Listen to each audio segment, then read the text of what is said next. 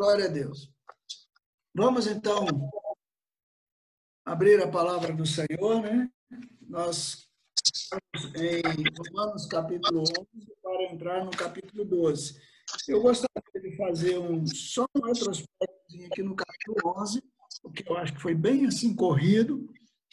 E eu não vou ler o capítulo 11, já vou deixar para ler o 12, mas eu creio que se você deixar a palavra aberta aí, vocês vão ver. Bom, o apóstolo Paulo, ele, ele de certa forma, ele aplica, claro, estamos falando aqui do capítulo 9, lembra que nós falamos que o capítulo 9, 10 e 11 é, é um bloco, né? que trata da restauração de Israel e, de certa forma, desse convívio de Israel com a igreja. Lembre-se que esse é um dos temas principais da carta aos Romanos a igreja gentílica convivendo com a igreja judaica. Então, é muito próprio que Paulo venha aqui considerar essas questões de como é que Israel é, convive com a igreja. Então, uma das transições que Paulo fala, eu não abordei isso dessa, da última vez assim com essa expressão, ele pega as profecias de Oséias, que nós citamos, e de Isaías, que são aplicadas de, em primeira instância a Israel, e ele as aplica à igreja. Né? Então, é, por exemplo, vou voltar lá no capítulo 9, versículo 25. Assim como está em Oséias, chamarei povo meu ao que não era meu povo, e amada que não era amada, e no lugar em que se lhes disse, vós não sois meu povo, ali mesmo serão chamados filhos de Deus. Falando de quem? Falando de como o Senhor introduziria os gentios na promessa de Abraão. Aqueles que não eram contados passariam a ser contados, né? E depois ele também fala de Isaías. Ainda que o número dos filhos de Israel seja como a areia do mar, remanescente é que será salvo. É, então, assim, ele vai mostrando que, é, nesses três capítulos, basicamente, que hoje há um remanescente de Israel. Então, Deus não desistiu de Israel de maneira nenhuma. Deus usou essa, digamos assim, rejeição de Israel para incluir os gentios no na promessa. E, mas isso não significa que a igreja substituiu Israel. Durante muitos anos eu ouvi isso, principalmente nas denominações históricas. Os irmãos têm denominação histórica. Essa expressão denominação histórica, o que é denominação histórica? Denominação histórica é basicamente batista, luterano, presbiteriano, são aqueles que vieram da igreja reformada os pentecostais, os neopentecostais. Né? E nós estamos nessa, nesse limbo aí dos neopentecostais. Né? Então, é, o, eu ouvia, se ouvia aqui como se Deus tivesse é, quebrou a barreira da separação, que é entre judeus e gentios, fez um só povo, e agora Deus é um grande Israel é o Israel de Deus é composto de judeus e gentios a partir de Cristo. Bem, tem lá sua verdade, mas isso não significa que Israel não, como nação deixou de ser contado como como filho da promessa. É, aí nós vamos vendo o capítulo 10, 9, 10 e 11, eu não vou voltar aqui ao estudo todo, me perdoem aqueles que não puderam estar, depois podem ver nos outros estudos. É, a partir do capítulo 11, Paulo diz que Deus vai continuar insistindo com Israel, o Israel da Palestina, o Israel judeu. E no tempo certo, eles verão o Cristo, né? Eu gosto muito dessa expressão aqui, a partir do versículo 26, 11 e 26, diz assim: E assim todo Israel será salvo, como está escrito: virá de Sião o libertador e ele apartará de Jacó as, as impiedades. Esta é a minha aliança com eles, quando eu tirar os seus pecados. Quanto ao evangelho, são eles hoje inimigos por vossa causa, quanto, porém, a eleição, amados por causa dos patriarcas. Porque os dons e a vocação de Deus são irrevogáveis. Ou seja, aquilo que Deus fez, a eleição de Israel, não pode ser revogada. Então, como é que Deus vai introduzir, vai manter sua promessa e sua eleição? Né? Claro que ele vai conduzir isso tudo para a pessoa de Cristo, porque o centro da obra de Deus é Cristo. Porque assim como também vós também outrora fostes desobedientes a, a Deus, mas agora alcançastes misericórdia à vista da obediência deles, assim também estes agora foram desobedientes para que igualmente eles alcancem misericórdia à vista da que vos foi concedido. Porque Deus a todos encerrou na desobediência a fim de usar de misericórdia para com todos. Essa, esse é o versículo chave aqui. Deus colocou todos debaixo da desobediência, ou permitiu né, que todos fossem para a desobediência, para que a sua misericórdia, a sua graça, então, é, pudesse ser manifestada. Então, Deus vai continuar. Ah, sim, um outro texto também, aqui no capítulo 11, um outro ponto muito importante que Paulo aborda, ele diz o seguinte, ele faz uma comparação com uma oliveira, ele diz assim, aqui vocês podem ver isso aí a partir do versículo 13 até o versículo 25, é, que ele diz: Nós, os gentios, fomos enxertados na oliveira natural. Nós que não, obrigado, nós que não éramos ramo natural, éramos ramos bravos, oliveira brava, fomos enxertados na oliveira natural. Ele diz: Ora, se nós, gentios, que não tínhamos nada com a promessa, com a aliança, com nada, ah, fomos enxertados nessa oliveira natural, né? Quanto mais eles, que já são ramos naturais, podem ser reenxertados na oliveira. Então, eles não estranhem, Deus fará isso. Então, o resumo da ópera: Deus vai continuar insistindo com Israel, e no tempo certo, é isso, virá de, de, e, virá de Sião libertador, no tempo certo, eles verão o Cristo. Eles vão enxergar. Como nós já vimos lá no estudo do Apocalipse, talvez seja essa exatamente a expressão, é, provavelmente os judeus farão uma aliança com o anticristo num determinado momento aí que alguns entendem ser nas uh, metade da semana de três anos e meio.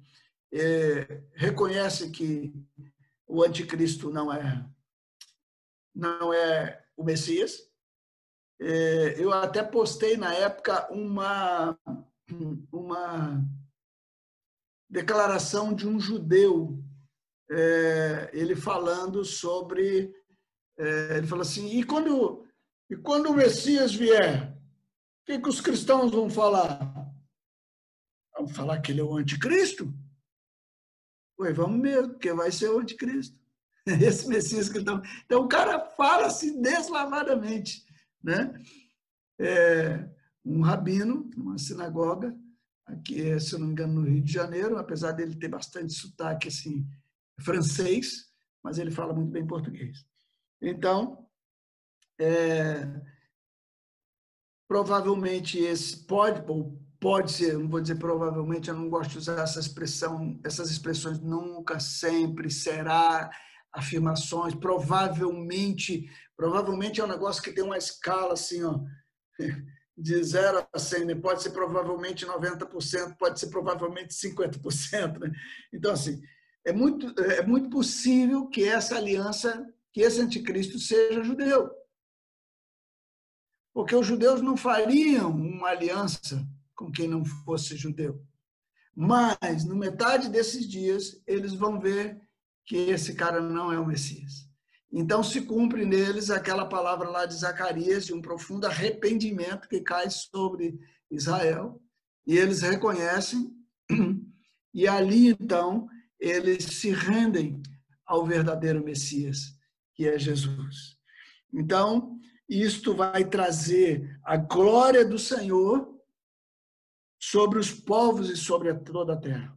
Ainda que em meio possa ser em meio até uma tribulação. Por que eu digo isso? Porque Paulo diz que se a rejeição dos judeus já foi uma bênção para os gentios, ele diz, quanto mais será a restauração deles. Então, a restauração dos judeus está, de certa forma, associada a um período de grande bênção e glória para o Senhor. Como será? Não sabemos exatamente, mas será talvez um avivamento diferente a partir dos judeus, né? mas redundará em muita glória para o Senhor. Hoje, por causa da eleição, ainda tem um certo remanescente. Hoje, eu não sei quantos têm visto, tem um, um sitezinho em inglês, é, até de uns irmãos, agora me fugiu aqui, está nessas lives aí, nesses estudos de Apocalipse e Daniel, eu botei alguma coisa. É, eles são irmãos ligados àquele pessoal do TLR, não sei, o pessoal aqui de Vitória já conhece um pouquinho. TLR é a sigla The Last Reformation, que é um pessoal ligado àquele irmão Torben Zoringard, né? E esses irmãos lá em Israel é muito bacana eles evangelizando na rua e confrontando os judeus com a palavra. E eles afirmam que hoje há cerca de 500 mil judeus messiânicos em Israel. Lembrando que Israel tem uma população menor que 10 milhões. Então, se você considerar isso, é, é um número razoável de judeus para o Estado de Israel hoje. Então, a comunidade messiânica cresce, há muitos judeus se convertendo. Então, hoje existe um judeu remanescente, mas Israel, como nação, não reconhece Jesus como Messias. Então, o que temos hoje é um remanescente. É, além disso, não podemos nos esquecer que há judeus espalhados pelo mundo todo. Muito deles sem conhecer as suas raízes. A gente falou um pouquinho isso aqui também semana passada, que pode ser que nós aqui sejamos de raízes judaicas, né? Não é verdade? Por causa da, é, da, das inquisições que, que aconteceram no mundo inteiro, né? particularmente Espanha, Portugal, que nos diz respeito, né? a Península Ibérica ali, Portugal, e Holanda. Quem, quem lembra um pouquinho da história sabe que Maurício de Nassau, quando ele invadiu aqui né? Lembram das duas é, invasões holandesas? Né? Maurício de Nassau, ele estava fugindo de uma inquisição na Holanda. Maurício Nassau era judeu e, e ele aportou aqui no Recife. Então, coincidência, né? Recife tem a primeira sinagoga judaica. Primeira sinagoga judaica no Brasil está em Recife. E ali muitos costumes judaicos foram implantados no Nordeste do Brasil. E isso depois acabou alcançando muita gente também, porque a nossa herança judaica, muitos dos nossos colonizadores também estavam fugindo da perseguição na Espanha e Portugal. Eu já falei isso aqui. É, muitos dos nossos costumes, vocês sabem, né, que Tomé de Souza, que foi o primeiro governador geral do Brasil, era judeu é, irmão de Martim Afonso de Souza, da capitania hereditária, agora não me lembro qual das capitanias, não sou professor de história, né, então não lembro, e, mas é, muitos portugueses eram judeus.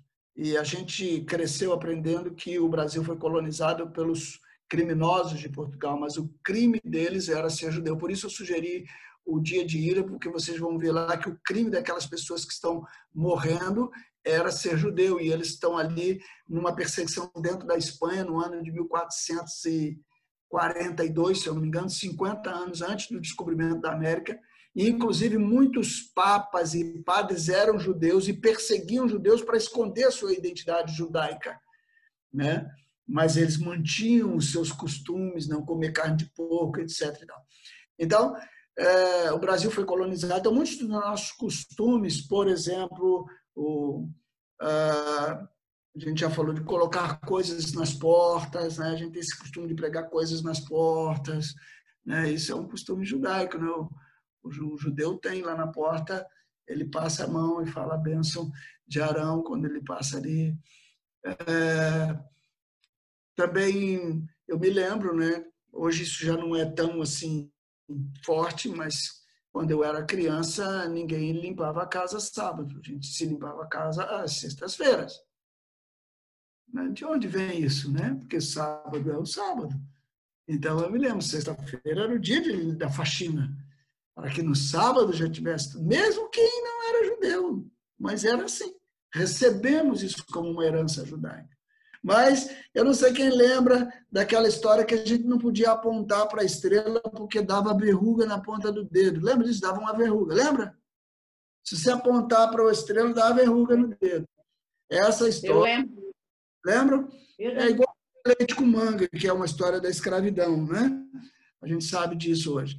Mas o menino judeu, a menina, quando ele apontava, dizia: Olha, já é sábado, porque a, a estrela é, já a Vênus já estava apontando, então já declarava que era sábado. Então, o apontar. Então, a, foram, foi ensinado que eles não deviam apontar, porque apontar para a estrela dá verruga no dedo. Isso é história judaica. E assim temos muitas, né? Então, é, depois Maurício Nassau saiu daqui, foi, vocês conhecem a história, né?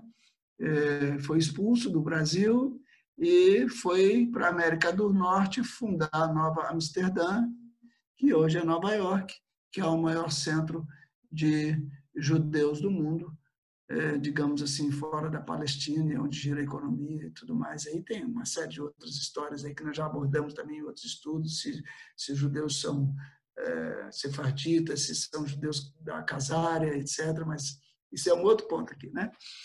Mas o importante que eu quero é, ressaltar é que há judeus espalhados por todo o mundo.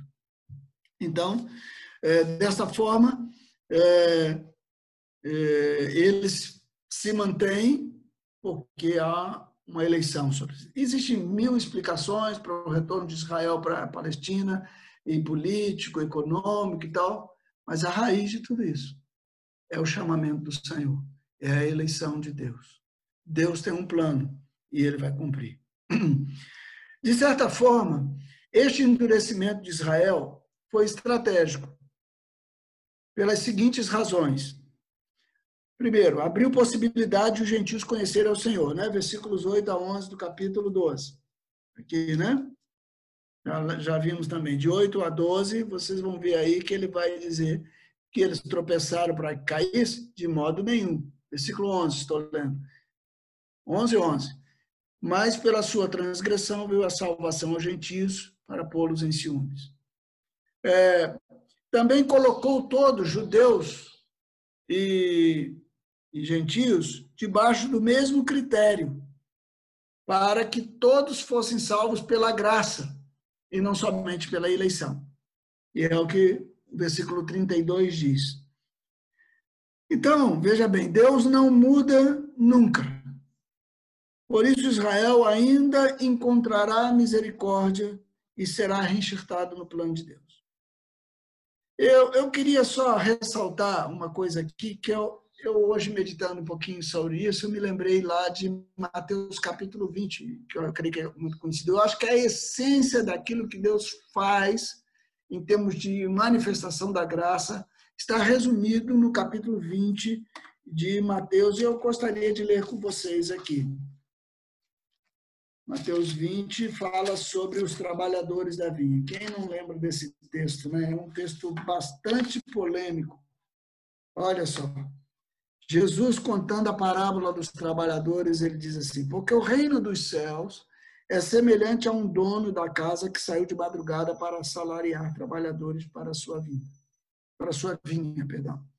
E tendo ajustado com os trabalhadores a um denário por dia, mandou-os para a vinha de manhã cedo ele passou, contratou alguns trabalhadores por um denário. O denário era o salário legal de um trabalhador por um dia. Todo trabalhador que trabalhasse por um dia tinha que, no mínimo, ganhar um denário.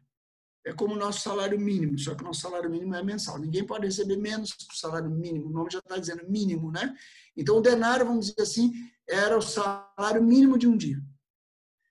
Saindo pela terceira hora, né, mais um pouco à frente, na praça, é, viu na praça outros que estavam desocupados. Então, lá pelas nove da manhã, sai esse trabalhar, o, o, o dono da vinha e vê uns caras desocupados e disse assim: Ide vós também para a vinha, e vos darei o que for justo. E eles foram. Tendo saído outra vez perto da hora sexta e da hora nona, ou seja, meio-dia e três da tarde, a hora, só para lembrar aqui, a hora no relógio judaico começa às seis da manhã, então, terceira hora, nove, seis, meio-dia, nove, a hora nona, três da tarde. Lembra quando Jesus morreu? Houve trevas e da hora sexta à hora nona, entre meio-dia e três da tarde. É, então, saindo por volta da hora, e, e procedeu da mesma forma.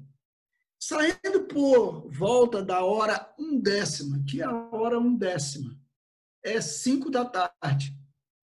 Quer dizer, o dia já estava se encerrando. Ele encontrou outros que estavam desocupados e perguntou-lhes: Por que estivestes aqui desocupados o dia todo? Responderam-lhe: Porque ninguém nos contratou. Então lhes disse ele: Ide também vós para vir. Então eles foram, e ao cair da tarde, disse o senhor da vinha ao seu administrador: Chama os trabalhadores e paga-lhe paga-lhes o salário, começando pelos últimos, indo até os primeiros. E vimos da hora um décima, que eles começaram às cinco da tarde, ou seja, trabalharam lá em torno de uma hora apenas, recebeu cada um deles um denário. Ao chegarem os primeiros, pensaram que receberiam mais. Afinal de contas, eles trabalharam o dia todo e aqueles caras só tinham trabalhado uma hora. E mas porém também estes receberam um denário cada um. Mas tendo recebido, murmuravam contra o dono da casa, dizendo: Estes últimos trabalhadores, estes últimos trabalharam apenas uma hora, contudo os igualastes a nós que suportamos a fadiga e o calor do dia. Irmãos, se você olhar para esse versículo, a reclamação deles é inteiramente justificável. Não estou dizendo que é justa. Né? É compreensível vamos assim dizer, para não usar. Não é? Mas o proprietário, respondendo, disse a um deles: Amigo, não te faço injustiça. Não combinaste comigo um denário? Toma o que é teu e vai-te. Pois quero dar a este último tanto quanto a ti. Porventura não me é lícito fazer o que quero do que é meu? Ou são maus os teus olhos porque eu sou bom assim? Os últimos serão primeiros e os primeiros serão últimos, porque muitos são chamados, mas poucos escolhidos. Essa última expressão não está nos melhores manuscritos. Eu creio que aqui tem uma essência do agir de Deus em toda a história. Se você for olhar, por exemplo, de um projeto macro, você vai ver assim, olha, Deus disse ao homem que o dia que ele comesse da árvore da vida, certamente morreria, certo? Então, se todos morrerem, se todos a humanidade toda perecer, tem injustiça da parte de Deus? Não, ele está dando o que é devido. Para o pecado, o salário do pecado é a morte. Mas se dentre estes, Deus quiser, como a estes que chegaram no final do dia, dar da sua graça, é injustiça de Deus? Não. É graça. Então, graça é exatamente isso. É misericórdia. É algo que Deus dá sem que mereçamos. Nós todos merecemos a morte. Olhando um plano grande, macro. Olhando o plano mais micro, como é o caso de Israel, você vai ver que é, Israel também recebe a sua porção mas se Deus querendo dar aos gentios tanto quanto deu a Israel, qual é a injustiça? Isso é graça, misericórdia. Então, parece que Deus tem uma maneira assim própria de agir em, ao longo da Bíblia que eu resumiria da seguinte forma. Primeiro, Deus dá parâmetros. Ele dá a sua lei. Ele diz o que ele quer. Depois, Deus cumpre esses parâmetros legalmente, porque Deus é justo. E, finalmente, Deus extrapola nesses parâmetros. A isso a Bíblia chama graça. É quando Deus vai além daquilo que deveria ir. É a misericórdia de Deus. Então, o grande erro nosso é pensar como esses primeiros trabalhadores. É achar que é o nosso mérito que alcança o favor de Deus. Não é. Então, Deus parece que tem prazer em nos colocar todos debaixo desse crivo, para que ver se a gente entende o que é misericórdia, para ver se a gente entende o que é graça, o que é favor. E aí nós vamos entender um pouco do caráter, da personalidade, do ser de Deus. Compreendem? Então, é basicamente isso que está acontecendo agora entre judeus e gentios também. Com os judeus, Deus está cumprindo a lei. E por causa disso, agora eles estão pagando o preço da sua escolha. Para conosco, os gentios, ele está sendo gracioso e misericordioso, nos inserindo na oliveira natural. Por outro lado, ele está dizendo: calma, eu não me esqueci dos judeus, eu também tenho graça e favor para eles.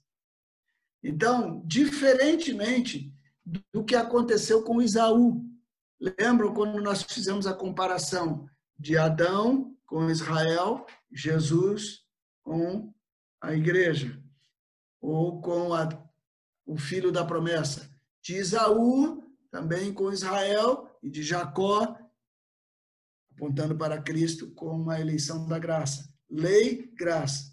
Agora, só que Isaú não achou mais lugar de bênção.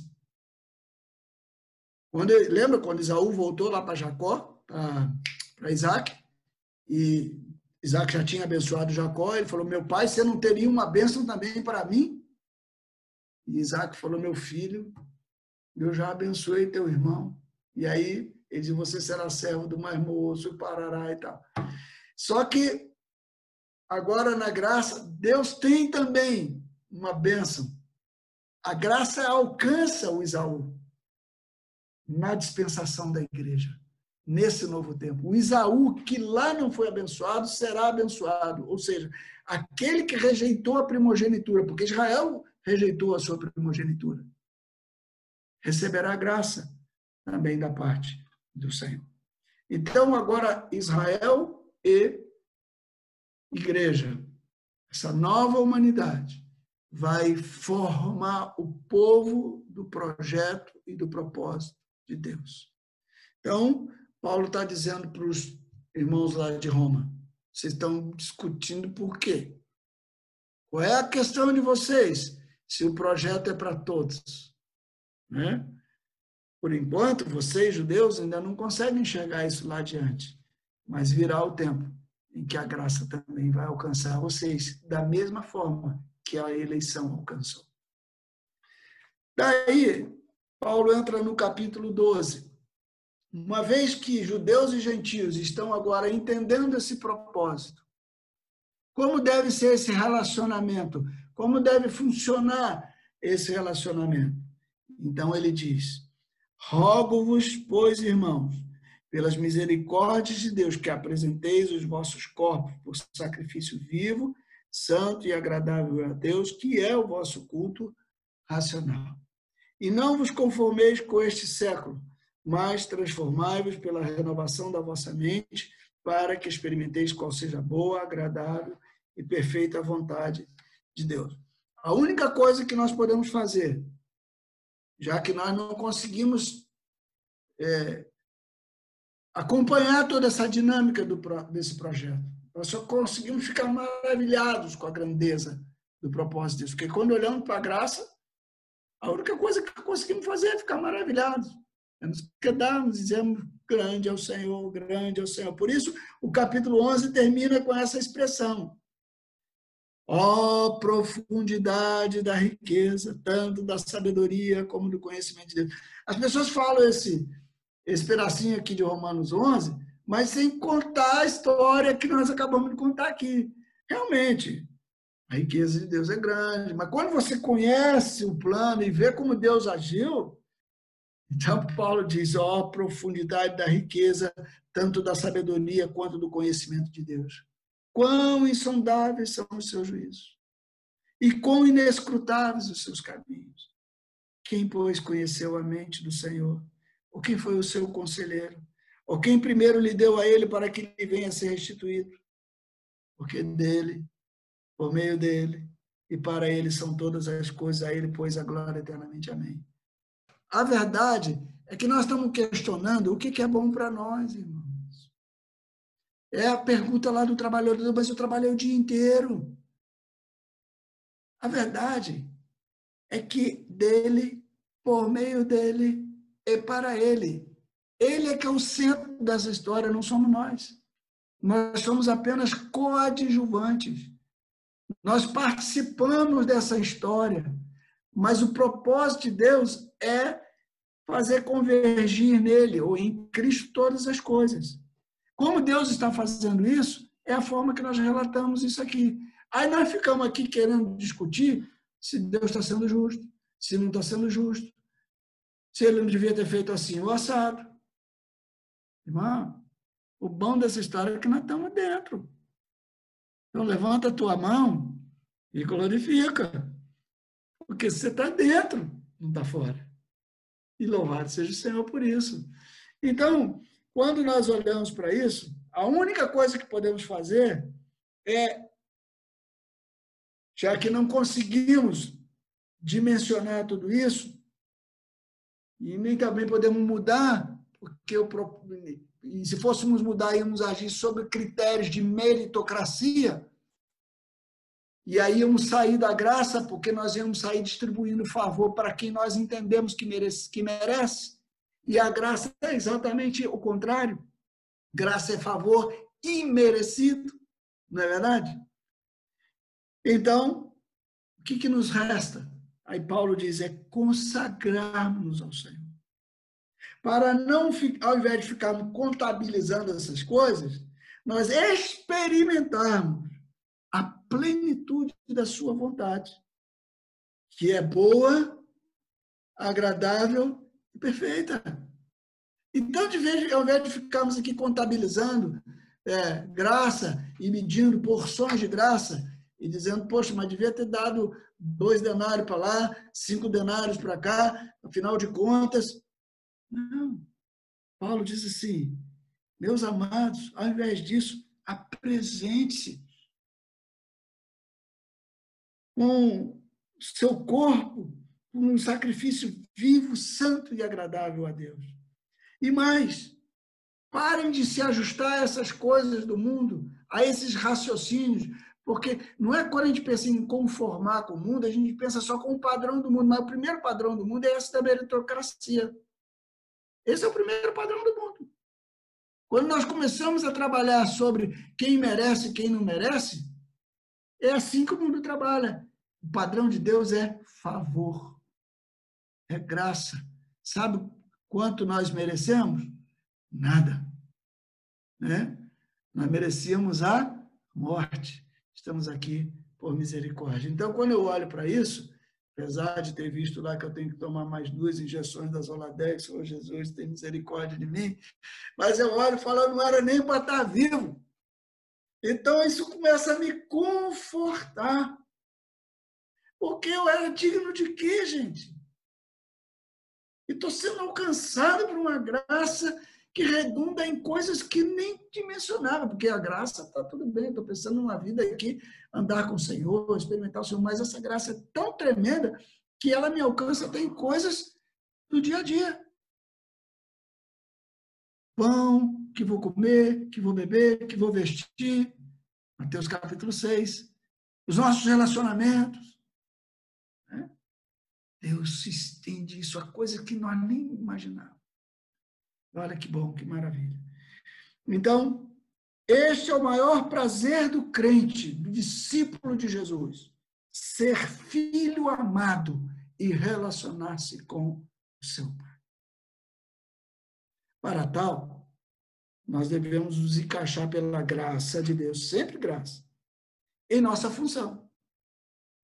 E neste propósito maravilhoso, sem considerarmos nem mais nem menos que os outros, porque cada um tem a sua função específica no corpo. Então ele começa descrevendo, por que pela graça? Ó, novamente, qual é o tema agora do capítulo? Graça, graça, graça. Porque pela graça que me foi dada, digo a cada um dentre vós que não pense de si mesmo além do que convém. Antes pense com moderação, segundo a medida da fé que Deus repartiu a cada um. Porque assim como num só corpo temos muitos membros, mas nem todos os membros têm a mesma função, assim também nós, conquanto muitos, somos um só corpo em Cristo e membros uns dos outros. Tendo, porém, diferentes dons, segundo a graça que nos foi dada. Se profecia, seja segundo a proporção da fé, se ministério, dediquemos ao ministério, ao que ensina, esmere-se no fazê-lo. E aí vai descrevendo todos os dons. Esse não é o único texto, nós temos outros textos que se aplicam igualmente, por exemplo, 1 Coríntios capítulo 12, nós temos uma listagem de textos que difere de, Efésios capítulo 4. Efésios capítulo 4 trata muito de dons ministeriais, que seriam aqueles dons da coluna da sustentação do corpo. E esses dons aqui seriam da operação do corpo. Quais seriam as colunas de sustentação do corpo? Apóstolo, profeta, evangelista, pastores e mestres. Mas o corpo todo funcionando. Então, nós não temos que ficar aqui querendo ser o que o outro é. Nós temos que aprender a descobrir qual é a nossa função no corpo de Cristo. E a gente deveria buscar isso no Senhor. E não é tão difícil quanto parece, meus irmãos. Primeiro, é, nós devemos ouvir, não nessa ordem necessariamente, o que as pessoas veem que nós fazemos. O que as pessoas reconhecem que você faz. O que, que elas normalmente dizem que você é. Né? Então, por exemplo, é, eu tenho é, lidado nesses dias, principalmente de pandemia, de, com gente que tem dom de socorro e de misericórdia. É esse o dom dessa hora, irmãos. O dom de socorro e o dom de misericórdia não é um dom que está aparecendo todo momento, não. Mas é um dom para situações específicas. Dentro da igreja, fora. É é são pessoas que têm, se compadecem e aí, irmãos, poderíamos dizer, é, dentro de uma linguagem mais secularizada, nós temos aí os nossos assistentes sociais, viu, Jabi? É, pai. Por que, que você acha que você gosta de ser assistente social? Tem gente que faz isso simplesmente por um talento natural. Mas o talento natural, e aí eu quero diferenciar, talento natural é só uma questão didática, tá, irmãos? Isso aqui não está na Bíblia assim, não. Só para a gente diferenciar aqui. O que é um talento natural? O talento natural é aquilo que todo ser humano tem. Então, por exemplo, ser professor é talento natural, ser médico, ser engenheiro, ser advogado, é, ser técnico de qualquer coisa. Isso é um talento natural. Isso é aquilo que está faz parte da personalidade do homem. Mas quando nós nos convertemos, nós recebemos dons do Senhor para serviço do corpo e no corpo e a partir do corpo para a glória de Jesus.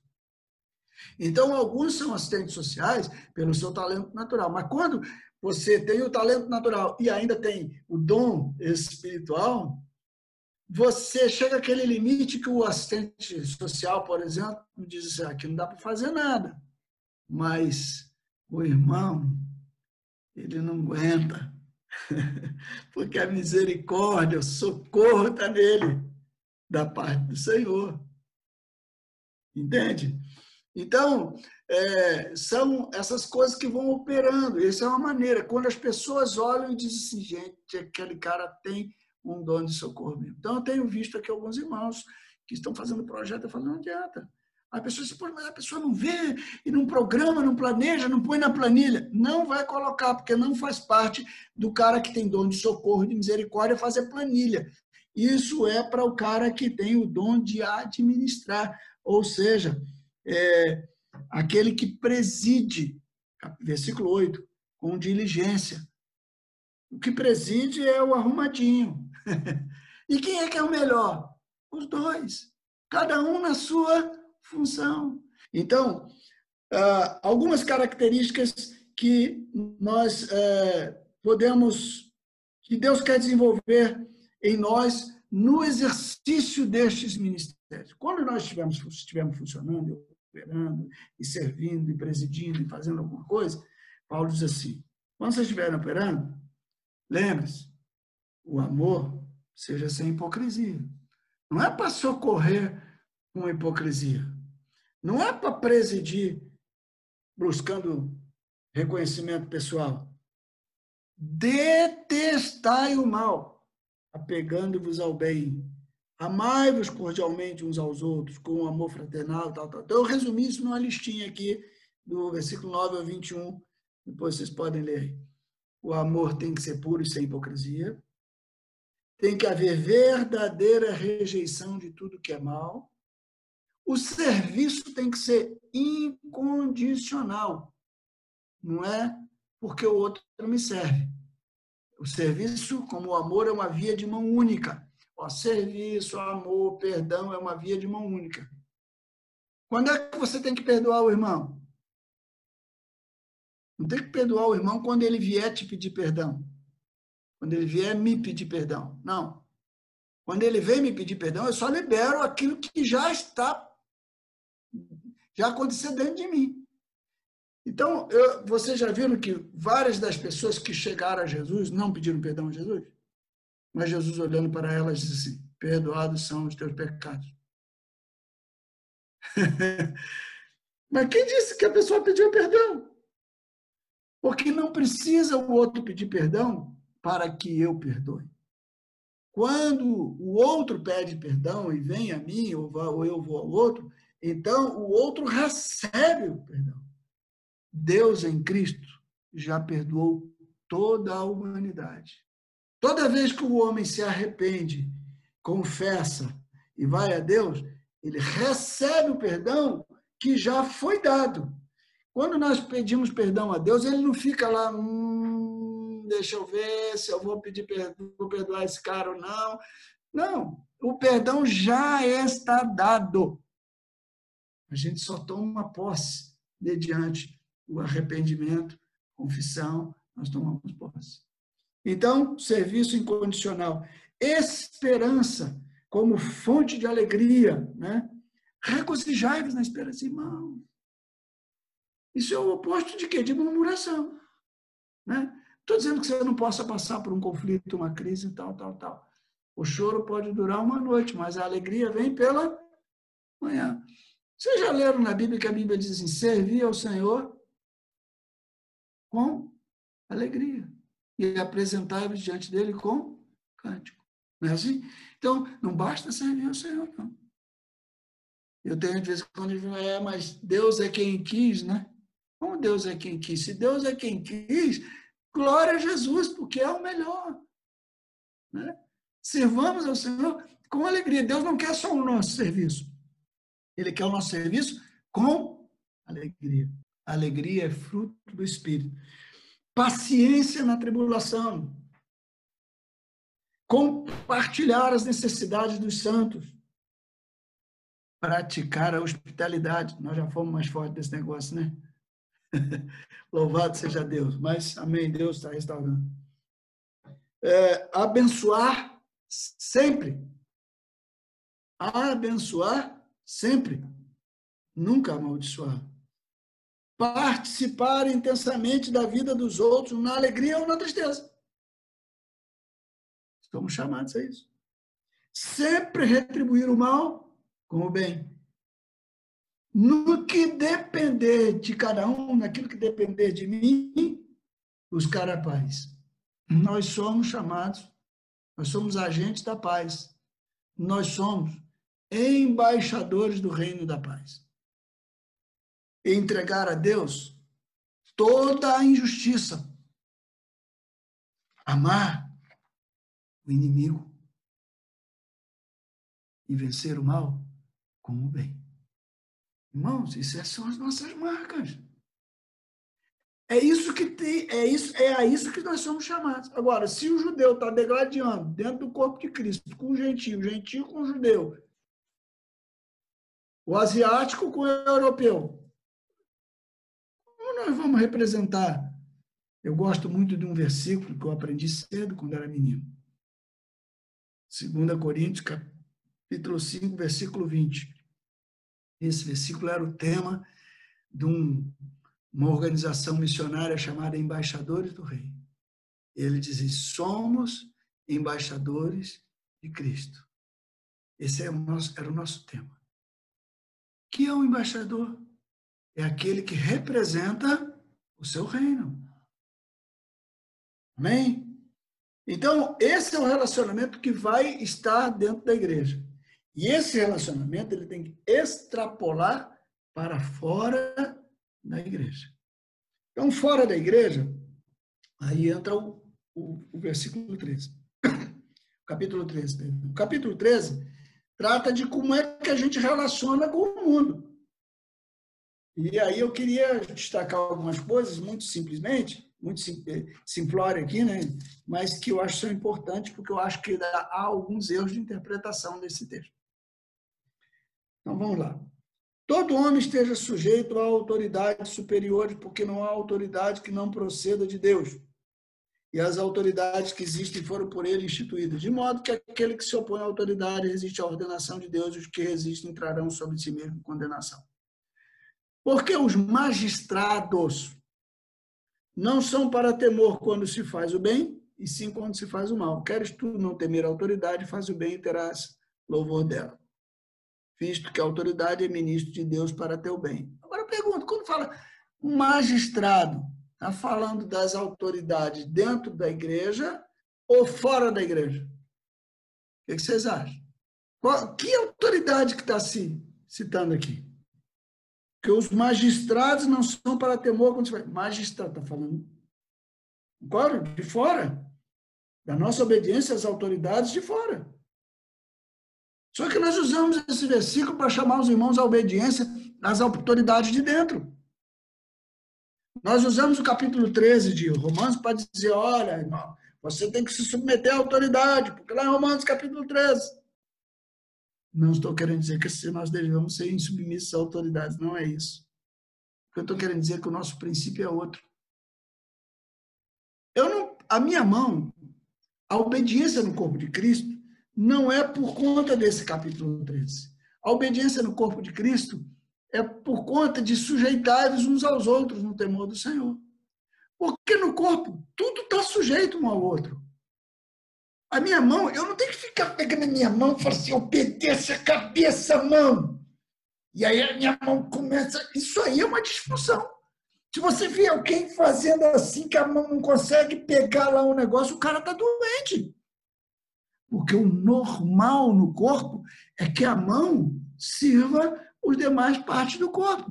É o capítulo 12, não é o 13. O pé, quando a cabeça diz assim, Vamos a tal lugar? Né? A gente logo lembra da Emily, nossa netinha. Né? A Emily está com dois anos. Né? E aí a gente diz, Emily, vamos a tal lugar? Mas aqui em casa estamos brincando com isso. Ela fala assim, vamos! É a entonação dela. Vamos! Ele, você quer qualquer coisa? Quer! Irmãos, é essa a entonação do corpo de Cristo. Irmão, vamos a tal lugar? Vamos! Irmão, vamos proclamar o reino? Vamos! Irmão, vamos servir ali? Vamos! É a entonação da Emily.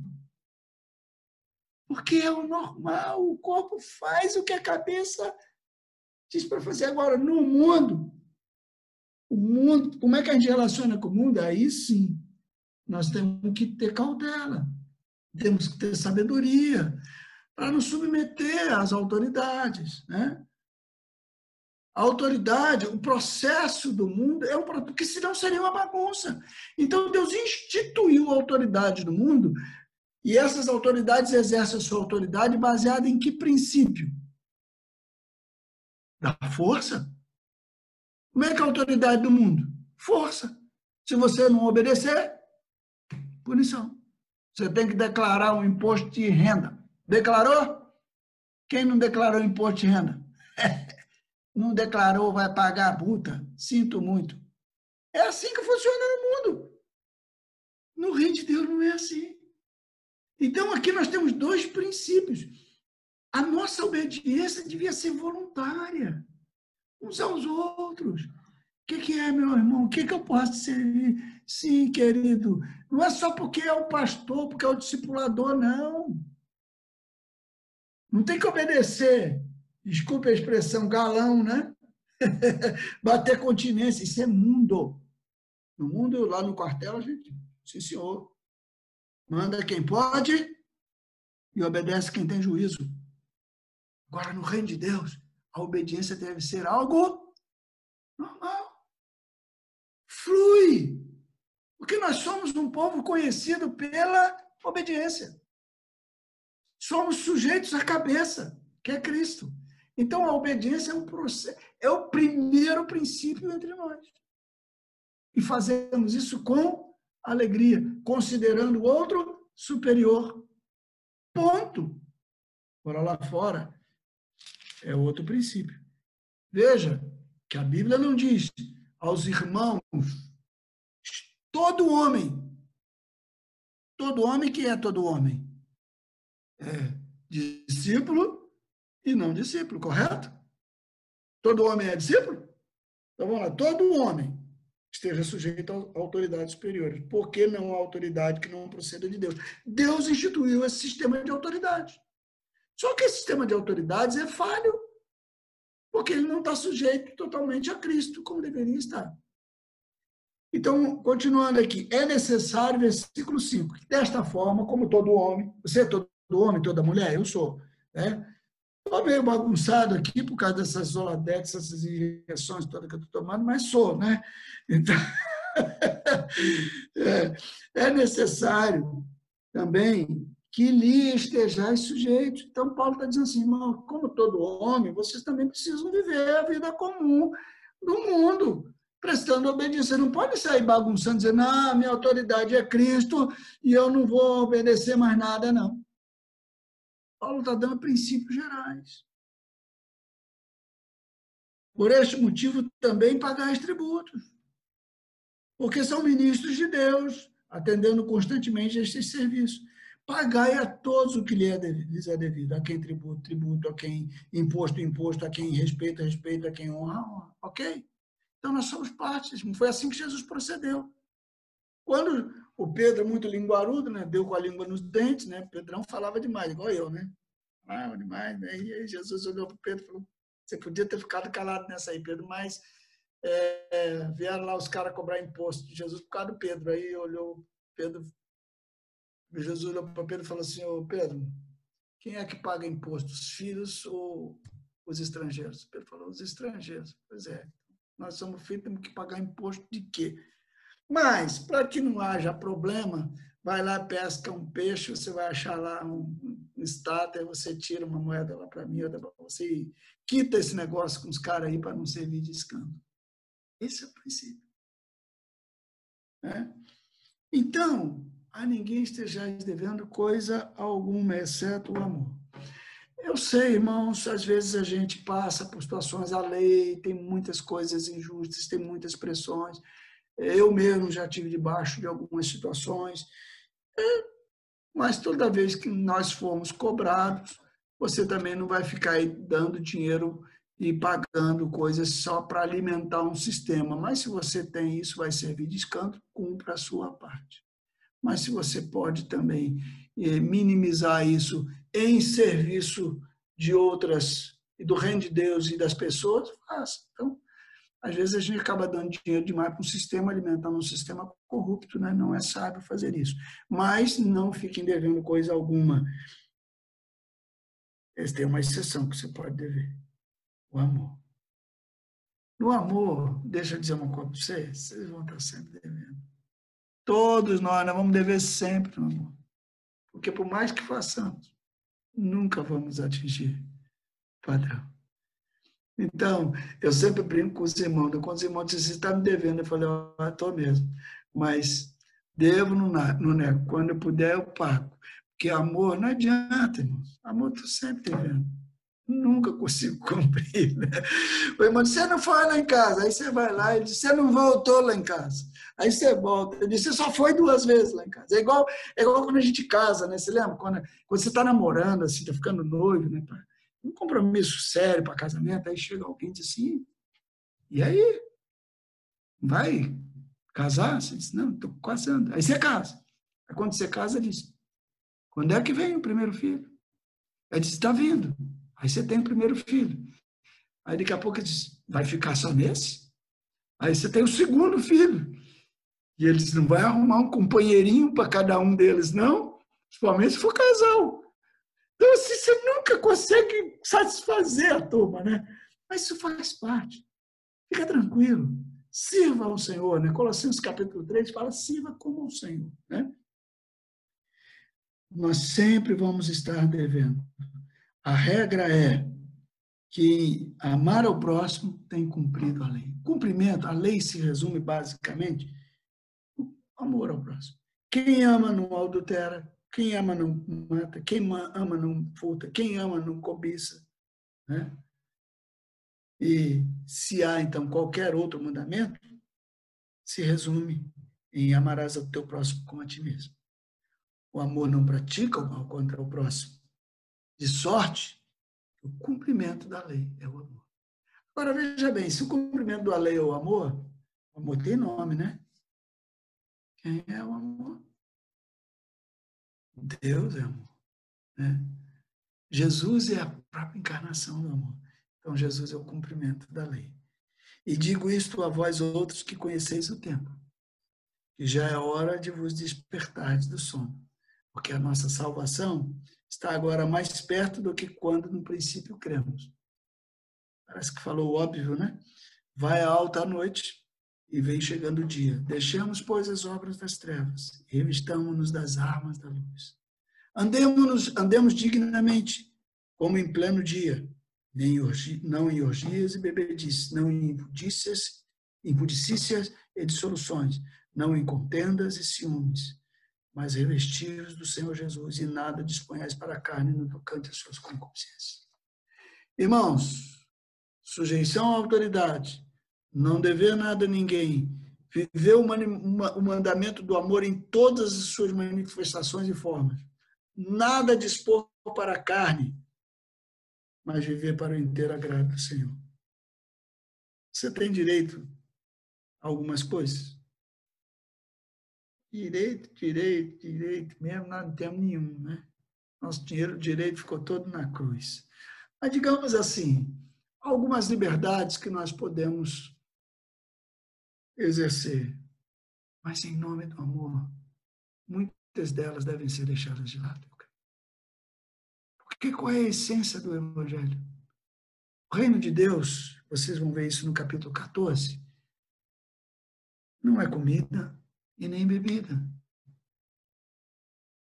Mas amor, mas como é que é? Mas justiça, paz e alegria no Espírito Santo. Então, há coisas que nós podemos fazer, mas precisamos pensar bem se devemos gastar nosso tempo em algumas coisas. Eu creio que à medida que nós vamos amadurecendo, nós vamos deixando essas nossas meninices de lado para experimentar o melhor do Senhor. Então, começa esse povo que está sendo formado, é um povo mais maduro, um povo mais coeso para com a vontade do Senhor. Amém, queridos? Vamos ficar por aqui? No próximo encontro, a gente conclui essa carta aos Romanos? Acho que dá, né?